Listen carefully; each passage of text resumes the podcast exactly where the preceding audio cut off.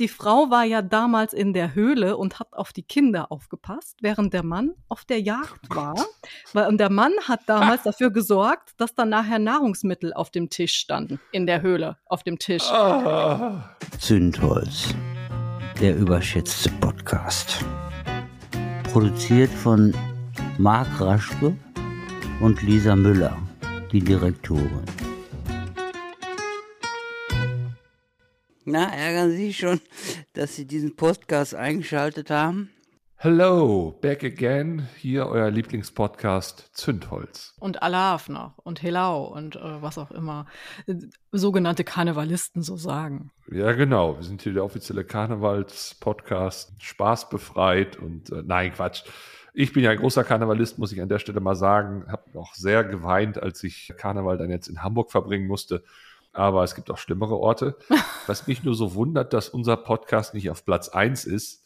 Aber da kommen wir vielleicht gleich noch zu, weil wir wollen nämlich unter anderem über den Spitzenreiter der aktuellen Podcast-Szene reden. Da hat sich Frau Müller sehr darüber aufgeregt. Das schon mal so als Spoiler. Also es wird richtig lustig werden. Ja, aber nicht freiwillig. Herr Raschke hat mich gezwungen, diesen Podcast anzuhören. Ich, naja, kommen wir gleich noch zu, auf jeden Fall.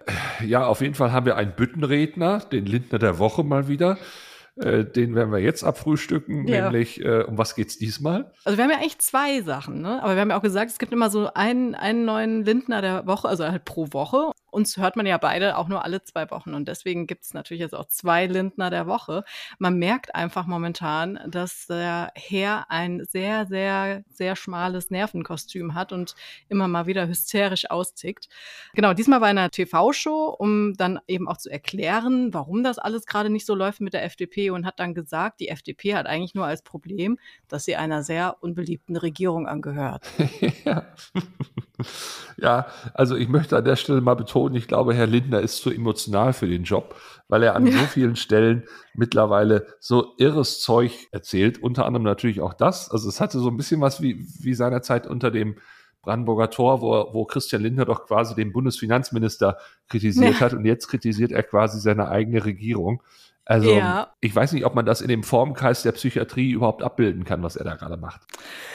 Es gab ja auch noch einen anderen Vorfall tatsächlich. Ne? Es gab ja auch noch den Moment, wo Christian Lindner einen Vortrag halten wollte und dann waren da welche von der letzten Generation, die dann dazwischen gerufen haben und eben protestiert haben. Und äh, dann hat Lindner sich ja da auf den Stuhl gestellt und hat dann äh, gesagt, das ist äh, Demokratie und wir sind mehr. Also auch noch den Spruch gekapert, gerade von den Demos. Das ist Demokratie, das ist Marktwirtschaft. Genau, Marktwirtschaft ist unser Wert und so weiter. Also er Mhm. tatsächlich, also, aber gut, ich meine, dass der Typ wirklich einfach zu jung war für den Job, den er jetzt da macht, das haben wir ja schon von Anfang an gewusst. Und dass es eine Katastrophe geben wird, wenn die FDP unter Lindner dann in der Regierung ist, das, das war auch, also ich kann mich an mein erstes Posting nach der Bundestagswahl erinnern auf Instagram, da habe ich genau das vorhergesehen. Und leider Gottes, ja, äh, jetzt hat er ein bisschen Gegenwind und schon bricht er ein. Es hat sich alles bestätigt. Aber Ja. sonst hätten wir die K- Kategorie Lindner der Woche nicht und diesen Büttenredner, den wir ja in, diesem, in dieser Karnevalswoche brauchen. Also an dieser Stelle danke Chrissy, danke Lindner. Genau, und falls wir euch diese Woche nicht ganz so spontan und agil vorkommen, wir sind tatsächlich diesmal ausnahmsweise an getrennten Orten, denn ich habe eigentlich Urlaub tatsächlich und bin gerade ähm, am Urlaubsort Malediven Deutschlands. ich wollte gerade sagen, ja. ja, ja, Hast einen Cocktail in der Hand und äh, ja, genau, deswegen. Äh, das, das ist alles nicht so richtig gut mit der Internetverbindung, aber wir geben uns die größte Mühe. genau. Und damit steigen wir dann noch ein in äh, den weiteren Reigen unserer Karnevalssitzung heute. Ich sag nur mal Hoss und Hopf, ich sag nur mal Nazis, ich sag nur mal Sonntagsdemo und ein Shitstorm, mit dem wir auch beginnen. Wenn der Funke überspringt. Ein paar haben sich vielleicht gefragt, warum wir letzte Woche anders als sonst gar nicht so viel über unsere aktuelle Zündholz-Folge verlautbart haben, denn sonst ähm, schneiden wir auch das eine oder andere Reel und posten das dann mal, ne, um zu zeigen, worum es da dann so geht, damit ihr schon ein paar Inhalte seht und wisst, ah, interessiert mich das oder nicht. Ähm, das haben wir ja letzte Woche überhaupt nicht gemacht und das hatte einen guten Grund. Genau, denn es war ja so, wir hatten Jana-Luisa Pieper bei uns in der Podcast-Folge, in der Sonderfolge. Sie ist Agrarökonomin und mit ihr hatte ich ja den Talk unter anderem über die Frage, wie rechts sind eigentlich Bauern und wie sieht überhaupt das Landleben aus und wie beurteilt sie die Bauerndemos. Ich finde eine extremst gute, weil differenzierte Folge. Ich finde auch, die macht echt einen tollen Job, weil sie es auch wirklich von allen Seiten beleuchtet und so weiter und so fort. Aber sie hat das eben auch im NDR gemacht ähm, und da war ein Interview mit ihr, was danach falsch und verkürzt wiedergegeben wurde. Und diese Verkürzung hatte dann dazu geführt, dass sie plötzlich in dem Auge eines Shitstorms hm. stand und sie wusste gar nicht, wie ihr so geschieht. Und äh, es war dann so schlimm, dass unter anderem auch ihre Universität, an der sie arbeitet, dann äh, mit Dreck beworfen wurde und dann sollte sie entlassen werden und so weiter und so fort. Die Uni hat sich sogar dann genötigt gefühlt, da eine Stellungnahme zu abzugeben. Ich finde das großartig. Mm, auf jeden Fall. Ja, weil, weil, was sie da gemacht hat, ist, ist gedeckt durch die Wissenschafts- und Forschungsfreiheit mindestens und durch die Meinungsfreiheit sowieso. Und das sind aber so, so, so Tendenzen, wo ich auch wieder so denke, klar, ich meine, sie ist natürlich ein optimales Ziel für die rechten Hetzer. Sie ist Frau, sie ist erfolgreich und äh, hat natürlich auch ziemlich klar gesagt, äh, wo es rechte Tendenzen in der Bauernschaft gibt, die auch nachgewiesen sind, by the way. Ähm, aber das hat für ordentlich Zündstoff gesorgt. Ja, also ich habe mich ehrlich gesagt irgendwann auch gefragt, worum geht's hier eigentlich gerade bei dem Shitstorm? Was sind alles Sachen, die wunderbar belegbar sind? Klar, so Medien ziehen sich dann die Sätze, die am, am härtesten rauskommen, dann da raus. Aber auch das waren Sätze, die einfach alle gestimmt haben. Sie hat nirgendwo gesagt, alle Landwirte sind Nazis. Also der Satz fiel ja nicht. Das würde sie auch niemals so behaupten. Und deswegen war das auch alles wieder hochgepusht ohne Ende. Ja, aber es war natürlich, also da, wo sie gesagt, dass, dass es rechtspopulistische und rechtsextreme Tendenzen gibt, äh, zum Beispiel diese, diese Vereinigung Landschaft, Verbindung oder diese freien Bauern oder Freies Sachsen oder wie die heißen, das, das sind schon, also da kann man das definitiv so sagen, ja, dass das so, so ist. Zumal da dieser Anthony Lee, das ist wohl so eine Galionsfigur dieser Bewegung, der ist hinlänglich äh, bekannt dafür. Es gibt auch diverse Artikel darüber im Netz zu finden, äh, was der schon so vom Stapel gelassen hat, dass er wirklich rechtsextremes Gedankengut hegt. Also er, er glaubt zum Beispiel, dass, dass die Bundesregierung oder generell die Regierung äh, den Bauern das Land wegnehmen will, um es dann entsprechend anderen äh, zu geben und so weiter. Also da wird sehr viel vermengt. Ihr könnt euch das alles mal im Netz angucken. Wir können es ja auch mal in die Show Notes hier verlinken. Also das zu beschreiben und zu benennen, halte ich für wichtig. Und dass das dann aber von der Gegenseite so fies aufgenommen wird, ja, ist eigentlich auch wieder nur ein Ausdruck unserer Zeit und unserer Debattenunkultur. Ja, ich glaube, das nennt sich Meinungsfreiheit übrigens, ne, wo man immer so nachschreit. ja, ja, wie gesagt, Forschungsfreiheit, Meinungsfreiheit. Es ist ja alles das, was die Rechten jetzt dann immer einerseits für sich einfordern auch, aber anderen dann nicht geben wollen. Ne? Und das ist dann immer so diese Projektion, ich meine, klar, wenn die Rechten an die Macht kommen, werden wir nichts mehr haben von Forschungsfreiheit und Meinungsfreiheit, das ist mal klar. Aber solange sie noch nicht an der Macht sind, werfen sie genau das uns dann vor. Und das ist ja so das Irre. Wer zündelt denn da? Offen weiß ich auch nicht, wer das ist. Und wo wir gerade schon bei Nazis sind, wenn du Nazis verorten müsstest im politischen Spektrum, würdest du sagen, die sind eher rechts oder sie sind eher links? äh, ist das eine ernst gemeinte Frage? Äh, ja, deshalb, weil nämlich tatsächlich viele ja, sogenannte Influencer tatsächlich inzwischen sagen, dass die Nationalsozialisten ja von links gekommen seien. Ja. Äh, und deshalb, äh, ja, das ist ziemlich gaga. Es aber begründen damit, dass sie ja Sozialisten genannt wurden. Komischerweise äh, waren ja ausgerechnet die Linken dann unter den Nazis die mit die ersten, die in die KZs kamen. Also ist schon mal der erste Beweis, dass die nicht von links kam. Ja. Und dann kann man sich ja auch ganz einfach vor Augen führen, was ist der Unterschied zwischen links und rechts? Die einfachste Erklärung ist, rechts glaubt, dass es einen Unterschied zwischen Menschen gibt, während links an die Gleichheit der Menschen glaubt. Und wenn man sich das ideologische Bild der Nazis anguckt, dann baut das eben auf Unterschiede auf. Dann baut das auf Rassenunterschieden auf, auf auch auf Landes-, also auf Nationalitätsunterschieden und so weiter. Also es ist völlig gaga, dass das überhaupt gerade diskutiert wird. Ja, klar, zumal äh, weitere Eselsbrücke, je weiter du nach rechts wanderst, desto geschlossener wird ja dein Gesellschaftsbild. Ne? Und je weiter du nach links gehst, desto offener wird dein gesellschaftliches Bild. Und äh, also wer hält denn die Nazis für weltoffen? naja, gut. Ich meine, vielleicht, weil sie die ganze Welt erobern wollten und deshalb haben sie sich dann entsprechend der Welt zugewandt. Also, aber es ist ja so bezeichnend, dass sowas, auch gerade auf TikTok übrigens, äh, entsprechend publiziert wird äh, und, und da natürlich auch auf ein Publikum trifft, was eben diese ganzen Koordinaten im Leben noch nicht hat und natürlich äh, dankbar so einen Quatsch aufnimmt. Äh, ich halte es halt nur an dem Beispiel für sehr plakativ und gleichzeitig gefährlich, äh, was da passiert, nämlich diese Umdeutung von eigentlich völlig klaren Definitionen äh, und dann wird eben versucht, wie so eine Art, ja, der Wolf im Schafspelz, äh, dann wird halt versucht, ja, einen Schafspelz zu stricken, damit man mhm. entsprechend durchschlüpfen kann. Das ist ja immer wieder einfach nur, um dich zu verwirren, damit du nicht mehr so hart gegen rechts hetzt, sondern denkst, gleich ist ja auch links das Problem. Ne? Das ist ja auch der, der Hintergrund davon. Und dieses Jahr, das waren ja Sozialisten. Es soll ja jetzt ein Zusammenhang wahrscheinlich gefunden werden zwischen äh, der Arbeiterverbindung, ne? also von wegen der kleine Mann. Und es war ja genau damals das. Die wollten ja nur sagen, wir sind ähm, der kleine Mann und wir kämpfen für den kleinen Mann und wir kämpfen eben für das Volk und nicht für die Eliten da oben. Ne? Genau, genau. Ja, genau. Also es ist im Prinzip eine, eine Instrumentalisierung dieses kleinen Mannes, ne, wofür man sich dann als Anwalt darstellt, ne, nach dem Motto, ich werde euch äh, als, als Anwalt zur Seite stehen.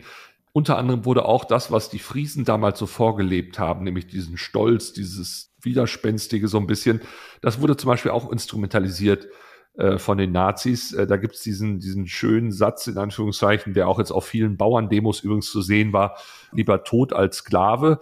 Und ähm, das ist zum Beispiel auch eine Sache, die, die ursprünglich bis in die tiefsten Geschichtszweige de, des Friesenlandes gehen, aber in der Nazizeit tatsächlich auch von den Nazis okkupiert wurde und entsprechend für ihre Propaganda genutzt wurde. Und daran sieht man eben auch, ne? die nehmen soziale Untergruppierungen, Milieus, picken sich da so ein Bild zusammen für ihre Ideologie, aber sie haben im weitesten Sinne nichts dann da nachher mehr mit diesen Gesellschaftsschichten zu tun, wo sie sich da mal einst bedient haben. Ja, ja, und ich glaube, das, das große Problem heutzutage ist einfach, dass keiner mehr genau weiß, was ist eigentlich links und rechts. Also es wird ja als Schimpfwort benutzt, ne? also nicht erst heutzutage, das war ja schon immer so. Aber wenn wir jetzt sagen, ah, waren Nazis vielleicht links, dann ist das ja auch nur ein Zeichen dafür, dass wir noch gar nicht verstanden haben, was dieses äh, politische Spektrum eigentlich bedeutet. Absolut, absolut. Und ich finde es traurig, dass wir inzwischen sogar äh, zusammenzucken, wenn wir ein Problem damit haben zu sagen, wir kämpfen gegen rechts, denn es gab über viele Jahre die Konzertvereinigung äh, Rock gegen Rechts. Ja, da war völlig klar, gegen wen man da agiert und wer da das Feindbild ist. Und jetzt auf einmal fangen so ein paar sag ich mal, so Salonlöwen an, äh, da irgendwie äh, feingliedrig differenzieren zu wollen. Oh, nee, aber das geht nicht und das geht nicht und rechts ist ja eigentlich bürgerlich und so weiter.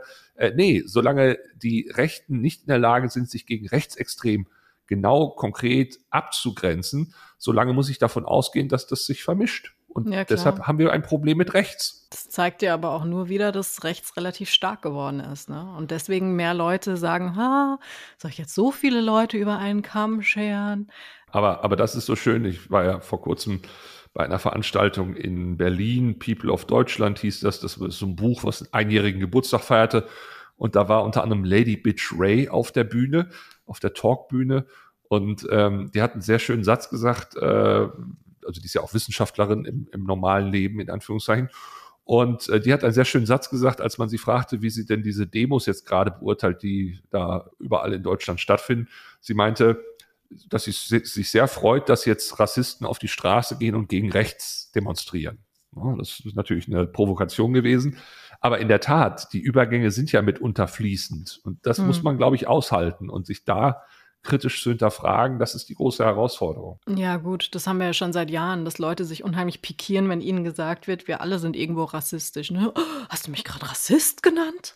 Ja, aber genau. genau. das ist ja dahinter. Es gibt halt kein Schwarz-Weiß-Denken bei sowas. Ne? Und man muss eben immer bereit sein, dazu zu lernen. Und wer da nicht bereit dazu ist, ist ach, sollte vielleicht mal erwachsen werden.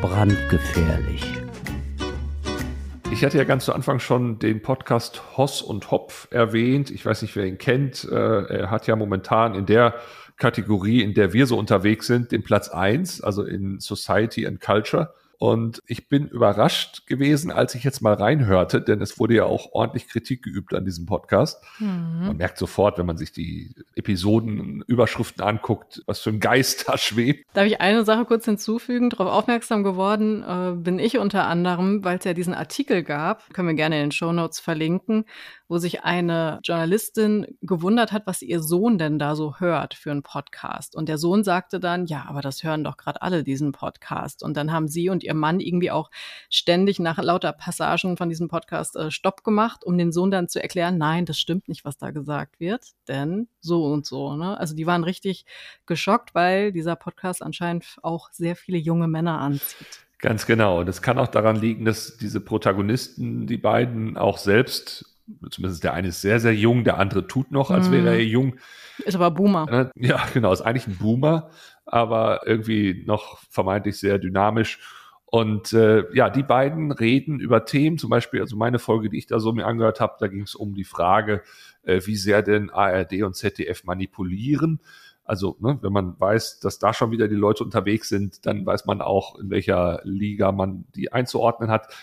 Aber man will ja möglichst vorurteilsfrei drangehen und denkt dann, okay, hörst es dir an. Aber dann, wenn es schon losgeht mit, ja, also wir wollen jetzt hier das ganze Bild zeigen und wir werden auch nicht unsere Meinung hier und wir, uns geht es darum, dass wir die ganze Breite der Meinung abholen und so weiter und so fort. Wenn du das schon hörst, dann weißt du schon, oh, also entweder ihr seid jetzt wirklich absolute Kommunikationsprofis, dass ihr das könnt, inklusive auch einer Bewertung der jeweiligen Stimmen, die auch irgendwie eingeordnet werden müssen, oder ihr fallt auf dieses Failed Balance rein, also ne, eine, eine Überhöhung von Minderheitsmeinungen, die äh, gar nicht relevant für das Thema dann sind. Ja, zweiteres haben die dann gemacht. Es zwar AfD-Sprech an vielen Stellen, was sie da gebracht haben.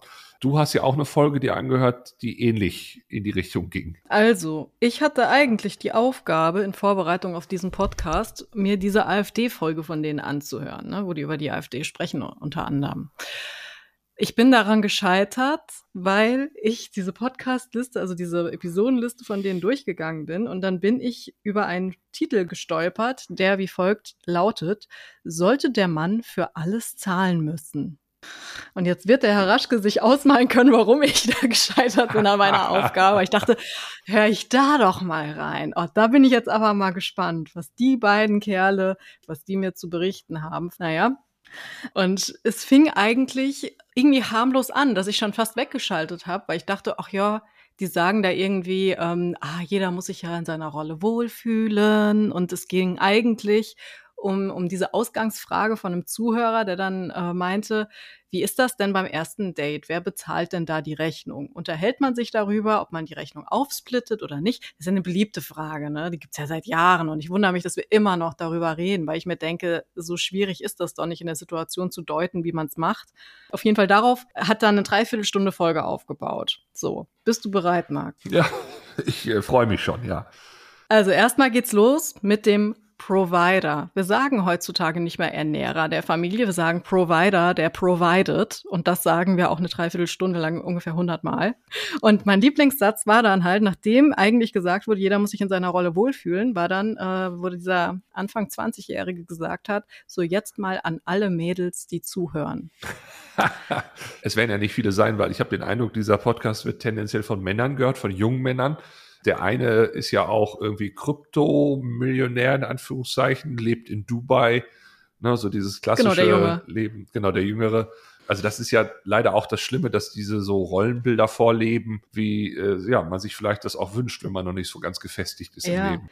Und das ist halt auch, was ich mir nach dieser Folge so gedacht habe. Wieso soll ich mir, Entschuldigung, dass ich immer auf dieses Alter gehe, weil es gibt viele Anfang 20-Jährige, die natürlich viel im Kopf haben. Aber trotzdem sollte man doch vielleicht ein bisschen Demut an den Tag legen und vielleicht feststellen, dass man wahrscheinlich noch nicht so viel Lebenserfahrung hat wie viele andere. Naja, egal. Also, der sagt dann erstmal, es sollte ja um viel mehr als Materialistisches gehen, aber wenn der Mann die reine Seele in der Frau erkennt, ist er bereit, alles zu geben, was die Frau braucht. Und dann haben die beiden, ja, die reine Seele mag. Ja, und dann genau. haben die beiden darüber geredet, dass es ja eher so eine Westeuropa-Russland-Kultur ist, wo Millionäre bewusst Frauen aus ärmeren Verhältnissen sich holen anstatt halt welche aus, aus äh, ne, Familien auf, gleich, auf gleicher Ebene. Weil die, die aus ärmeren Verhältnissen kommen, wissen ja das Geld noch mehr zu schätzen. Wo ich dann auch dachte, Leute, was ihr euch da, also von wegen, die wissen mehr, äh, den Mann in mir zu schätzen dann, ne? Also da würde ich eher sagen, du hast ein kleines Ego-Problem. Wenn du das nötig hast, dir eine Frau zu holen, die dich dann anhimmelt. Also das, das ist so ein verschobenes Weltbild. Nur weil sie unbedingt Frauen brauchen, die bedürftig wirken. Ne? Es hat ja auch vor allem auch was von Aschenputtel-Syndrom. Ne? Also äh, man, man, man nimmt eine Frau aus der Armut und, und hilft ihr hoch. Was das hm. im Übrigen mit Russland und Westeuropa oder Europa zu tun hat, weiß ich gar nicht, weil erstmal gibt's auch da gerade viele Konstellation, Stichwort Klassizismus, äh, die dazu führen. Die wissen nicht, wo Westeuropa ist, würde ich sagen. Ja, eben. Von Dubai aus ist das ja auch alles schwer geografisch festzuhalten. Aber ähm, es ist schon traurig, dass sowas im 21. Jahrhundert noch erzählt wird. Ja, so, weiter geht's. Ne? Jetzt haben die gesagt, wenn wir jetzt zu der Rechnung nochmal zurückkommen, da geht es ja um Essen und Essen ist ja genau das, was der Mann providen sollte. Ne? Deswegen muss der Mann bezahlen. Ja. So, und jetzt mit Quelle, ne, weil die arbeiten ja mit Quellen, also ne, nehme ich an. Zitat von diesem Kleinen. Ich bin mir sicher, vor 100 Jahren war das in Deutschland auch so. Oder vor 50. So, das ist das, was die mm. da so von sich geben. Ne? So, und dann kam der andere natürlich mit der Evolutionstheorie. Ich liebe das ja. Wir reden immer noch darüber im Jahr 2023, dass es genetisch verankert sei. Zitat, da kann eine Frau ja gar nichts für, dass der Mann eigentlich der Ernährer oh ist. Ja. Denn die das Frau, die Frau war ja damals in der Höhle und hat auf die Kinder aufgepasst, während der Mann auf der Jagd oh war. Weil, und der Mann hat damals dafür gesorgt, dass dann nachher Nahrungsmittel auf dem Tisch standen, in der Höhle, auf dem Tisch. Oh. Ja, habe ich mir gedacht, haben die zu viel Fred Feuerstein Hilfe. Ey, es ist seit Jahren in Studien oh belegt, Gott. dass Frauen also das, ach, bis zu 50 Prozent der Jäger waren Frauen, bei Großwildjagden sogar. Also gibt es längst Studien zu. Ich weiß, das passt nicht ganz in dieses Weltbild rein. So, jedenfalls, nachdem die da damals in der Höhle ne, äh, das Essen dann auf sich haben auf den Tisch stellen lassen, auf die Kinder aufgepasst haben, obwohl ja früher eigentlich auch Leute in Gemeinschaft und so, aber das ist ein ganz andere, ganz anderes großes Thema. Sagen die jetzt, 2023 Mark, werden die Rollenbilder Mann und Frau dekonstruiert. Oha. Ich weiß, was glaubst du, wo die Rollenbilder Mann und Frau, wie wir sie heute, also eigentlich auch nicht mehr, aber wie wir so in den 50ern, wie sie propagiert wurden, wo sind die entstanden? Naja, sagen wir mal so, also dass es eine klassische Hausfrau gibt, ist ja erst möglich geworden durch sowas wie Industrialisierung. Ja. Also es konnte plötzlich eine Arbeitsteilung stattfinden, es konnte auch ein, ein gewisses äh, Einkommen erreicht werden, womit man auch jemanden ernähren konnte. Ähm, ich würde mal behaupten, das hat eben mit der Industrialisierung zu tun oder generell in Deutschland dann auch wirklich mit der Zeit, wo man dann halt äh, ja so diese klassischen Rollen entwickelt hat, also genau. 20er, 30er Jahre. Ja, ja, genau. Also Industrialisierung, das ist irgendwann im 19. Jahrhundert hat man sich ähm, dann gedacht, wir müssen Privat- und Berufsleben viel stärker trennen. Ne? Es wurde dann viel stärker getrennt. Und so ist eben diese Hausfrau, von der wir heute immer sprechen, entstanden, die sich halt im privaten Raum aufhält, im Gegensatz zu dem arbeitenden Mann. Also ich weiß nicht, wann die glauben, wann die Höhlenmenschen gelebt haben, aber es war nicht im 19. Jahrhundert. Ich, reg mich übrigens nur deshalb über diese zwei Vögel so auf, weil ich mir denke, boah, und das ist der erfolgreichste Podcast in unserer Kategorie, das gibt es doch nicht. Naja, dann sagen die heute in Stuttgart, wenn man da über die Straße geht, sind die Männer, Zitat, degradierte Pussys. Und Männer und Frauen gleichen sich zu eingeschlechtlichen Wesen. Ich bin übrigens auch ein eingeschlechtliches Wesen, aber naja.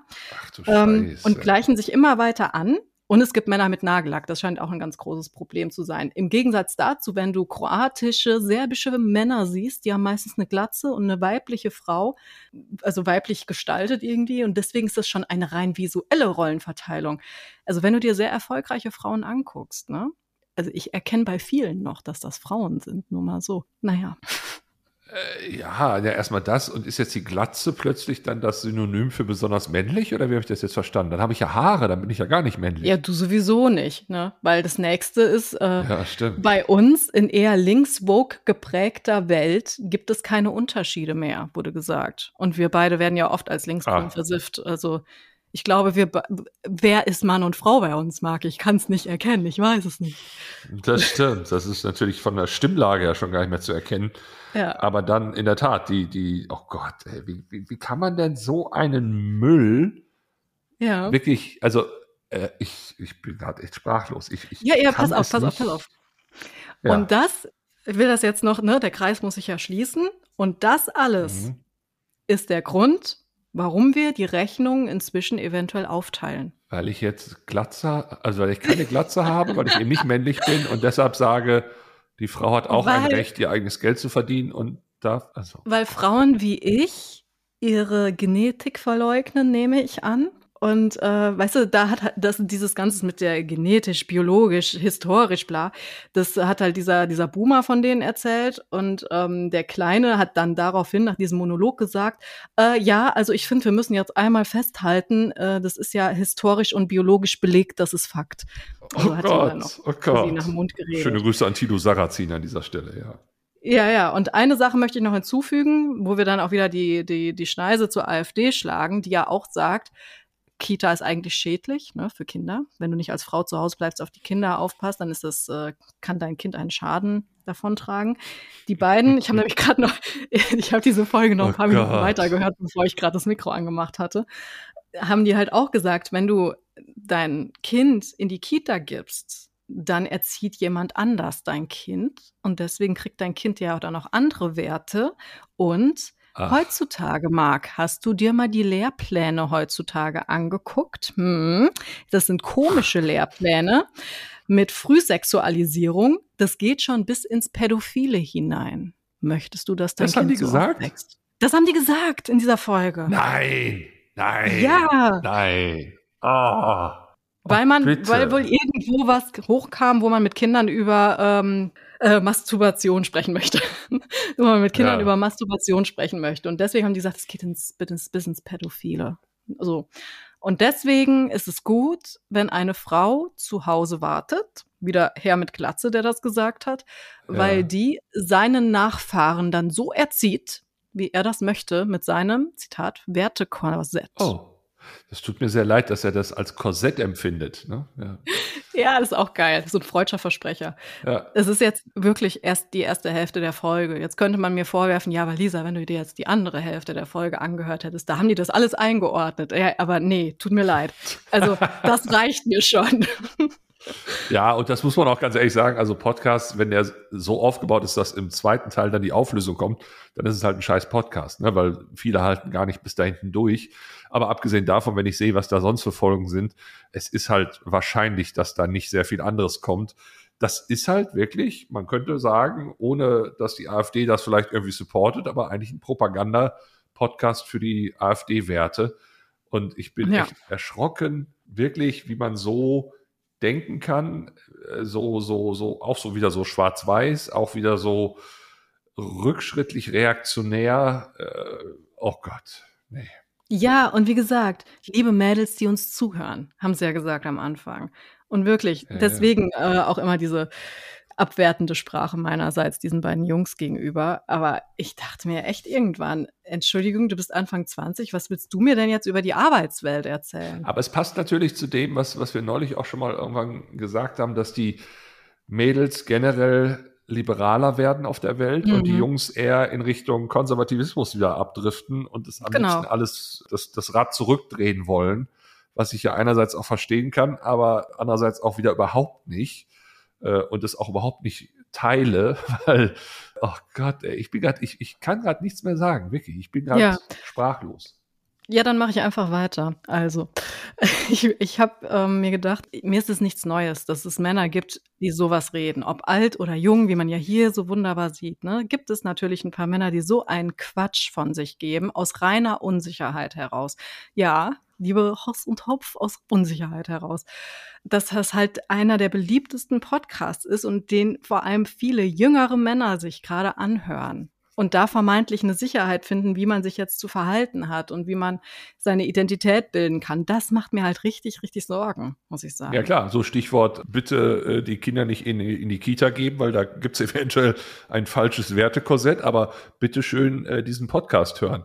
Also ja. Äh, dieser, dieser Typ Mensch, der da spricht, der erinnerte mich jetzt auch so ein bisschen an diesen Tucker Carlson, dieser US-Hardliner, der ja da bei Fox News rausgeflogen ist, weil er da irgendwie zu viel geschwurbelt hat in seinen Nachrichten, der jetzt ja auch dieses mhm. Interview mit Putin dann ja, führen ja. durfte, als einer der ersten oder als der erste generell.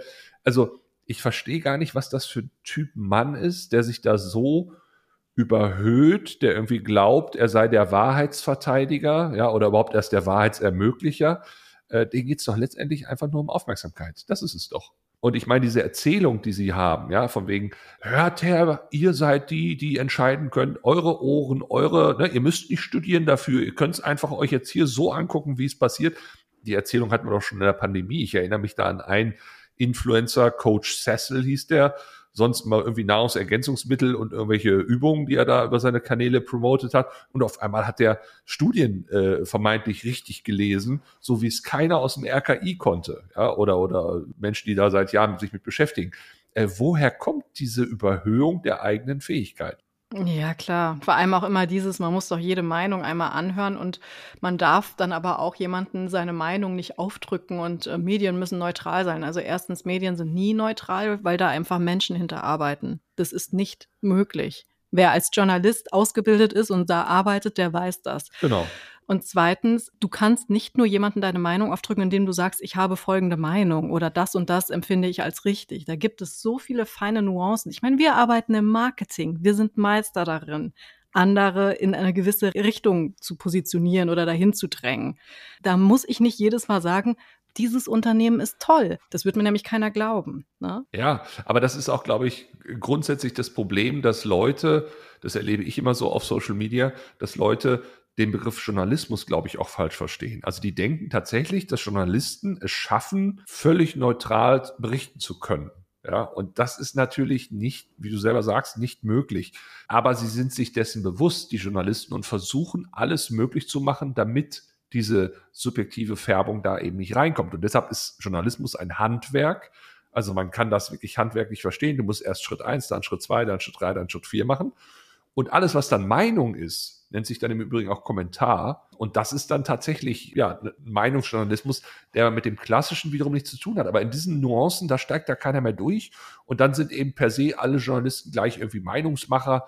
Und ja, und das ist eben, glaube ich, der, der grundfalsche, genau. die grundfalsche Idee von Journalismus in der Öffentlichkeit. Ja, und deswegen möchte ich, um dieses Thema jetzt zu schließen, weil es hier eben wirklich um viele, viele Leute geht, die sich diesen Podcast anhören und äh, da vermeintlich Sicherheit drin finden, ne?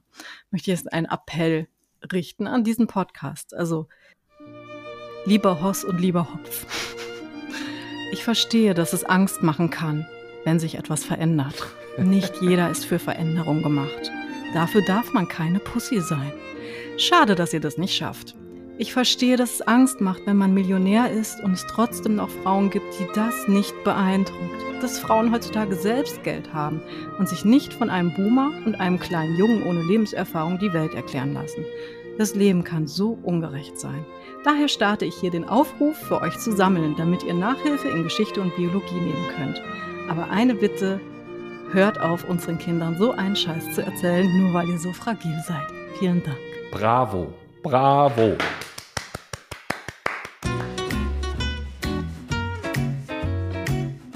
Das Feuer am Lodern halten.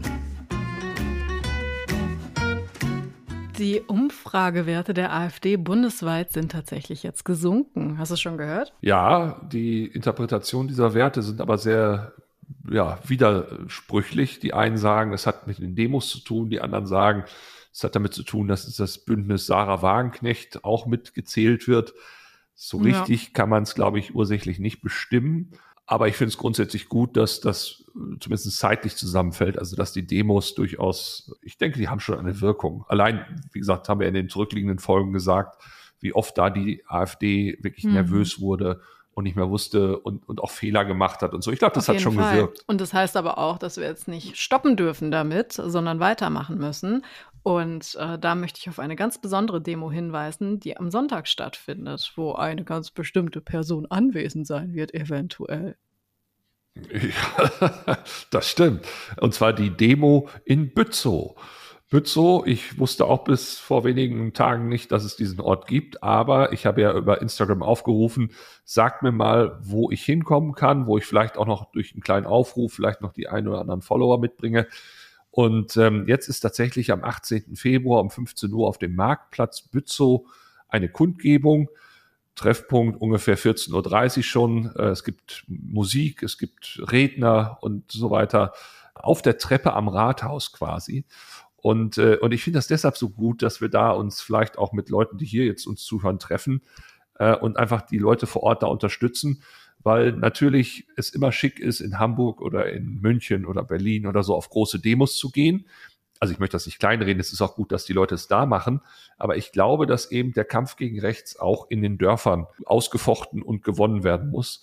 Und ich habe so den Eindruck, dass gerade in Ostdeutschland die Dörfer da oft auch schon an vielen Stellen ja so ein bisschen in rechter Hand sind, die Leute auch wesentlich mehr Mut aufbringen müssen, um überhaupt da eine auch mehr Leute zusammenzukriegen, die dann für so eine Kundgebung sich dann auch noch finden lassen. Also da so ein bisschen Solidarität zu zeigen und zu sagen, ihr seid hier nicht alleine und äh, wir helfen euch, das ja, ist das Ziel. Und wenn ihr dabei sein wollt, würde mich das freuen, wenn wir uns da sehen. Und ich habe auch gehört, es wird sogar extra ein kleiner Laden aufgemacht, wo es irgendwie Kaffee und Kuchen da noch gibt. Also sprich, äh, man kann danach auch noch ein bisschen quatschen. Also wir zusammen. werden auf jeden Fall da sein. Man kommt nach Bützow übrigens zum Beispiel von Hamburg aus sehr, sehr gut mit dem ICE sogar. Also sehr gute Verbindung und ich würde mich wirklich, wirklich sehr darauf freuen, wenn das klappen würde. Ich bin auch bereit übrigens, äh, von jedem von euch mit Marc Fotos zu machen. Oh Gott, bitte. Das stimmt. Frau Müller hat das nämlich auch irgendwie Fan-Treffen genannt.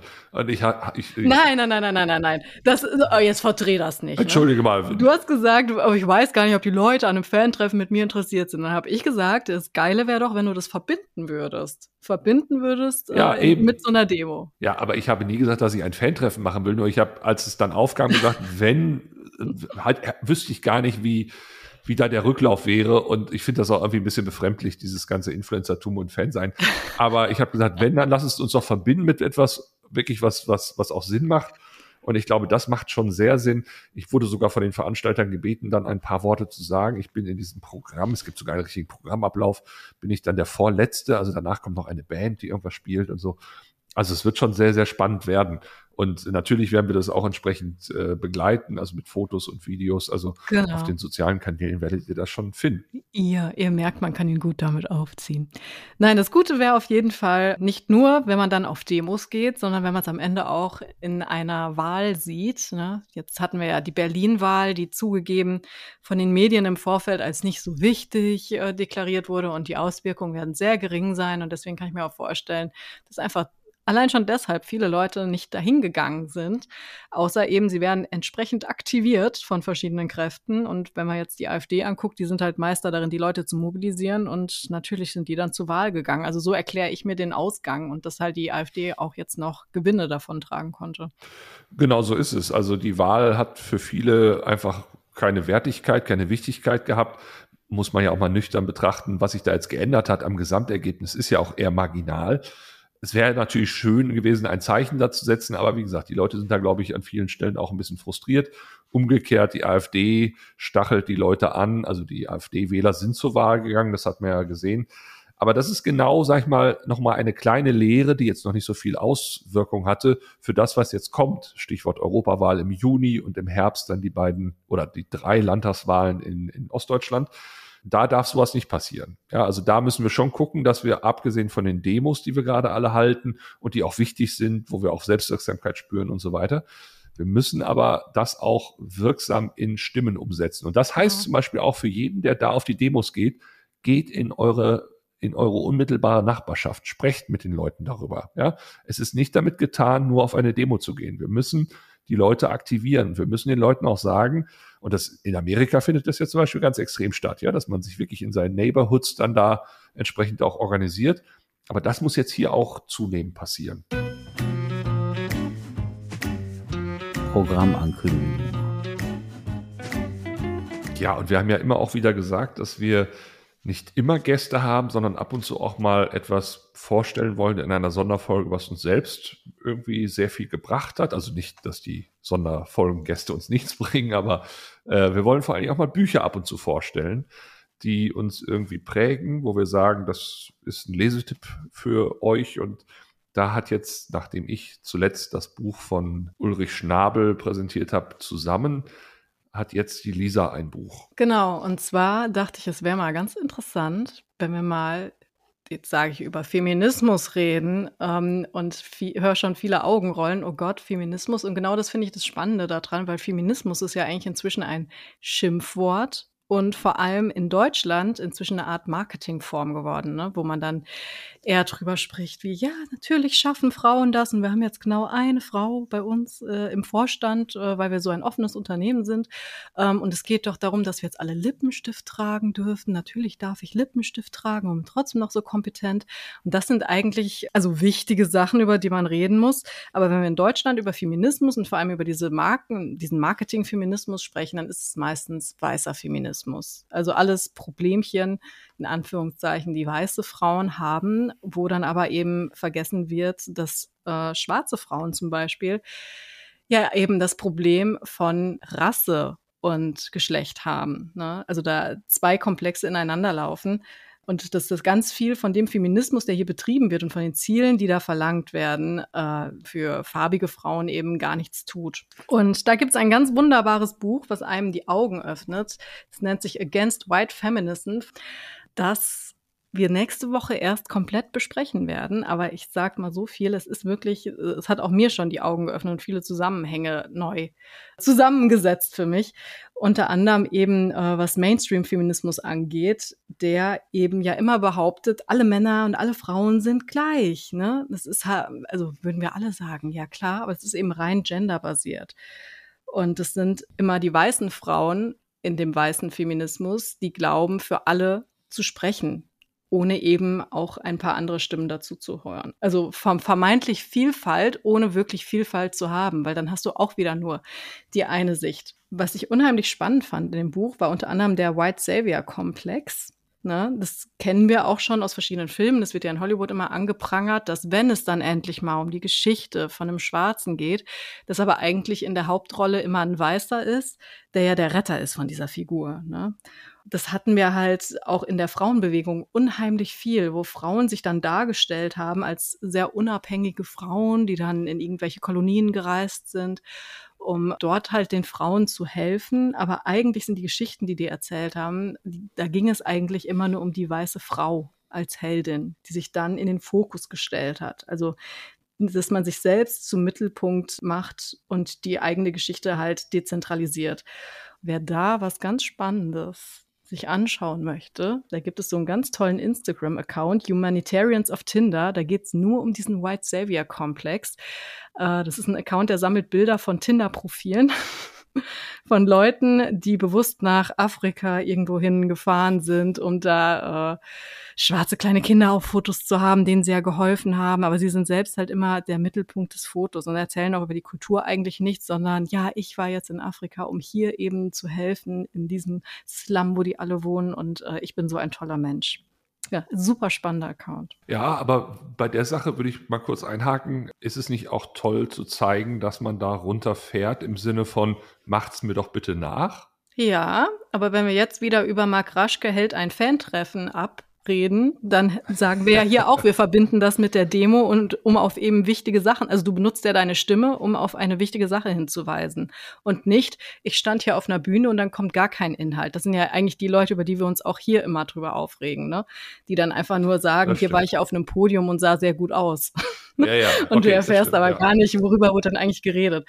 Und das ist genau das Gleiche, dass man halt dann früher oder heutzutage halt immer noch, wenn wir jetzt über diesen Account sprechen, dann dahin reist und eigentlich nur sagt, hier und ich hatte ein schwarzes Kind an der Hand und du erzählst aber gar nicht, was da los war. Ne? Und du und du stellst die vor allem ja auch immer als als die ärmsten Geschöpfe der Welt dar, was ja eben auch vielfach gar nicht stimmt. Also klar, du gehst dann oft dahin mit Hilfsorganisationen, um denen dann bei irgendwas zu helfen, um keine Ahnung Brunnen zu bauen oder sowas ist ja immer noch ganz beliebt, aber das heißt ja nicht, äh, dass das eine total bemitleidenswerte Kultur ist, zum Beispiel. Ne? Und so wird leider immer noch sehr, sehr oft äh, dargestellt. Und das hat halt noch so was sehr Kolonielles. Also, wenn wir jetzt über weißen Feminismus sprechen, gibt's ja nicht erst seit jetzt, wo wir eben über diesen Lippenstift sprechen, sondern der ist ja damals geboren aus der Frauenrechtsbewegung als es die Kolonien noch gab. Ne? Viele kennen ja auch die Geschichten der Suffragetten.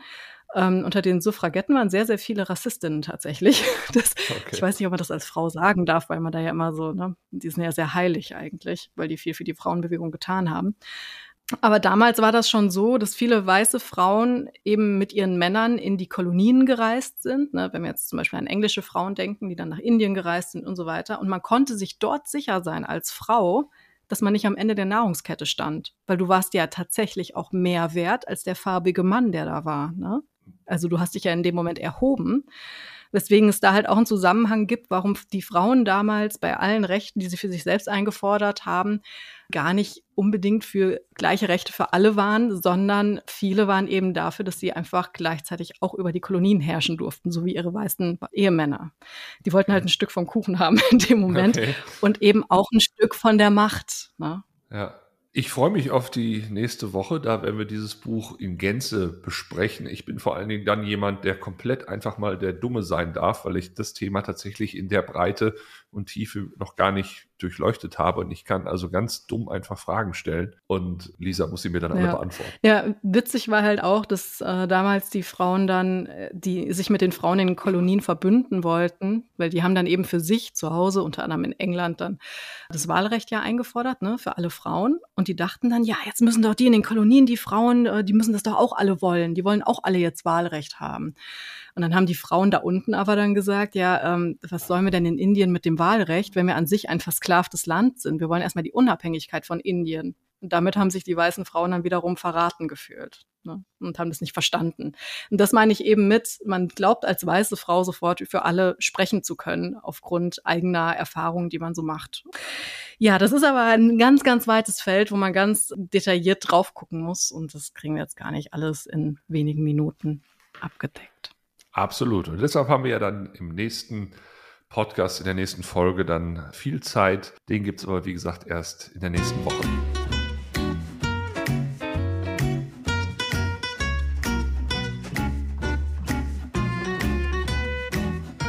So, und nach so viel Gesellschaftskritik, nach so viel auch eher negativen Themen, zum Abschluss doch noch einen Rauschmeißer, der ein bisschen positiver ist.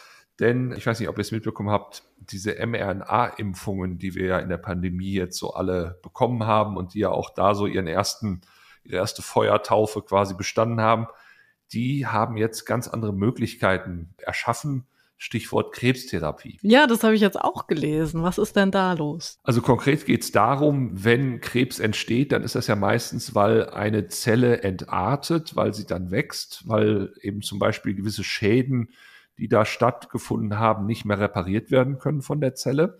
Und man hat das jetzt zum Beispiel bei Gebärmutterhalskrebs entdeckt, dass es da ein ganz spezielles Gen gibt. Wenn dieses Gen defekt ist, dann kommt es mit einer äh, entsprechenden Wahrscheinlichkeit dann zu diesem Krebs.